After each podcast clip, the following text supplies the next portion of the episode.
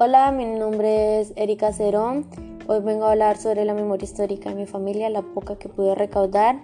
Eh, mis abuelos maternos son del centro del país, son de Cundinamarca, bueno, eran de Cundinamarca. Mis bisabuelos paternos, pues principalmente mi abuelo, él es de, bueno, era de San Gabriel, Ecuador. Según mi abuelo paterno, actualmente solo queda él. Eh, él había nos contó que mi, mi, bisabuelo, él se vino al Putumayo, Puerto Leguizamo, a vivir solo. No se sabe qué pasó con mi bisabuela. Eh, de ahí él dijo que ahí se casó con una india, fue con una india india, bueno, igual ellos eran indios. Y tuvieron a mi abuelo y a los otros. Entonces, mi abuelo de ahí, él se fue a vivir aquí cerca a Florencia, Caquetá y conoció a mi abuela, mi abuela eh, paterna. Eh, ella tampoco no se sabe de dónde salió. Ella, lo único recuerdo que me queda de ella es que ella era blanca, incluyendo rubia, pero el cabello de ella era crespo, chinitos como le dicen. Después de eso eh, fueron a vivir de nuevo a Puerto Leguízamo, nació mi papá. Lo curioso es que todos mis, mis tíos son blancos, excepto mi papá. Mi papá salió, fue idéntico a, a mi abuelo, y así como rasgos indios. Bueno, y en el caso de mis bisabuelos maternos, pues ellos vivían en ese tiempo en, en Zipaquira. Y de ahí eh, fue que mi abuela se fue a vivir para la Antioquia y, esto, y allá conoció a mi, a mi abuelo, al papá de mi mamá. Y allí ellos estuvieron viviendo juntos un tiempo y la violencia los hizo venir para aquí, para San Vicente, y acá pues formaron una familia en Campo Hermoso. Entonces nació mi mamá. Mi mamá se conoció con mi papá aquí mismo, fue en Campo Hermoso que se conocieron. Eh, de ahí pues nací yo y la única hermana que tengo pues son mi hermana y pues tengo otros hermanos por parte de papá pero no cuentan.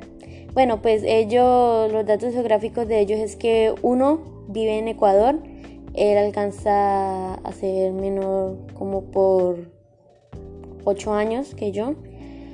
Eh, el otro pues vive actualmente con mi papá, que es una niña, tiene 10 años y pues como le he dicho antes, ya tengo una hermana por mamá y papá, ella tiene 11 años.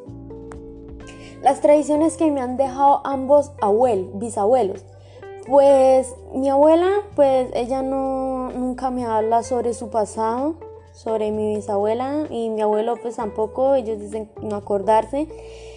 Eh, pues lo único pues que sí dijo mi abuela y me hizo dar risa es que la berraquera para el trabajo. Normalmente mi abuela siempre ha sido una mujer que la ha tocado duro, a mi abuelo también. Tuvieron que sacar a mi mamá de, de la pobreza, por decirlo así, más arrastrado de, que, de lo que estábamos.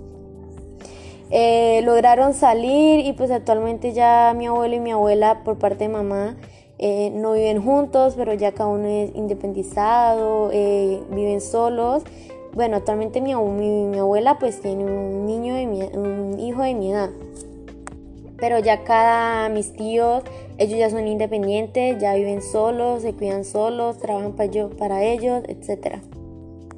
En el caso de mis bisabuelos, bueno, y, mis abuelos por parte de papá, eh, solo de todos ellos, por, o sea, por la familia paterna, solo que me queda así, eh, es mi, mi abuelo, mi abuelo José Luis.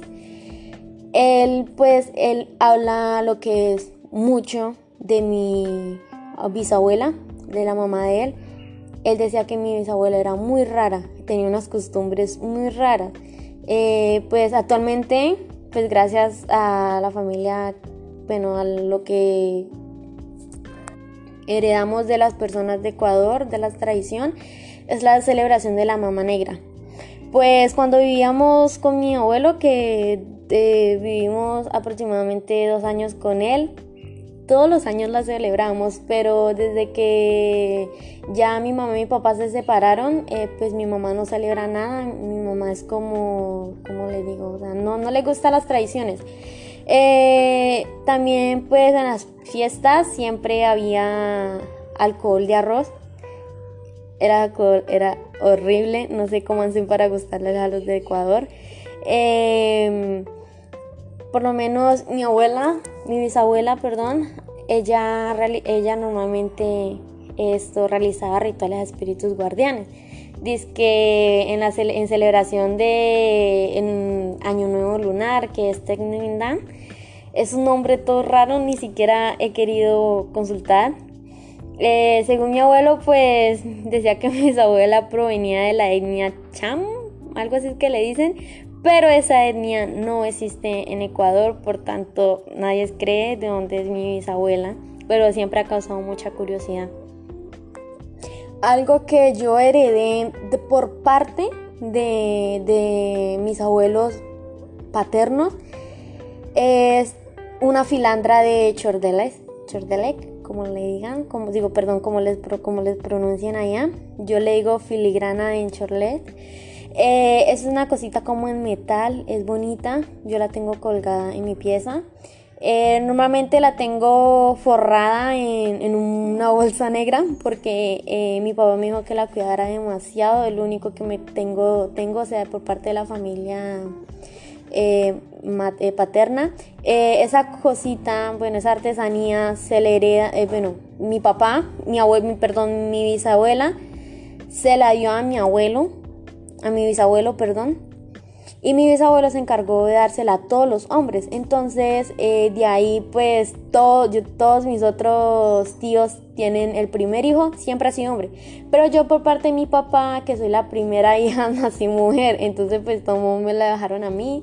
Y, pues, aunque no sea hombre, pues me la dejaron a mí, pues, siendo mujer y siendo la primera hija de, eh, de mi papá. Eh, mi papá es un hombre que le gusta mucho el arte, demasiado. Él le gusta crear cosas. Él ahora tiene una talabartería en Ecuador.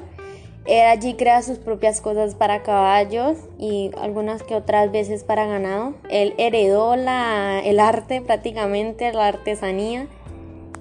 Y pues en el caso de la familia materna mía, pues hay muy poco realmente, aunque somos demasiados y son, y son a los que yo más conozco, eh, eh, aún no seguimos eh, las mismas creencias, enseñanzas y legados que nos han dejado pues la familia materna mía.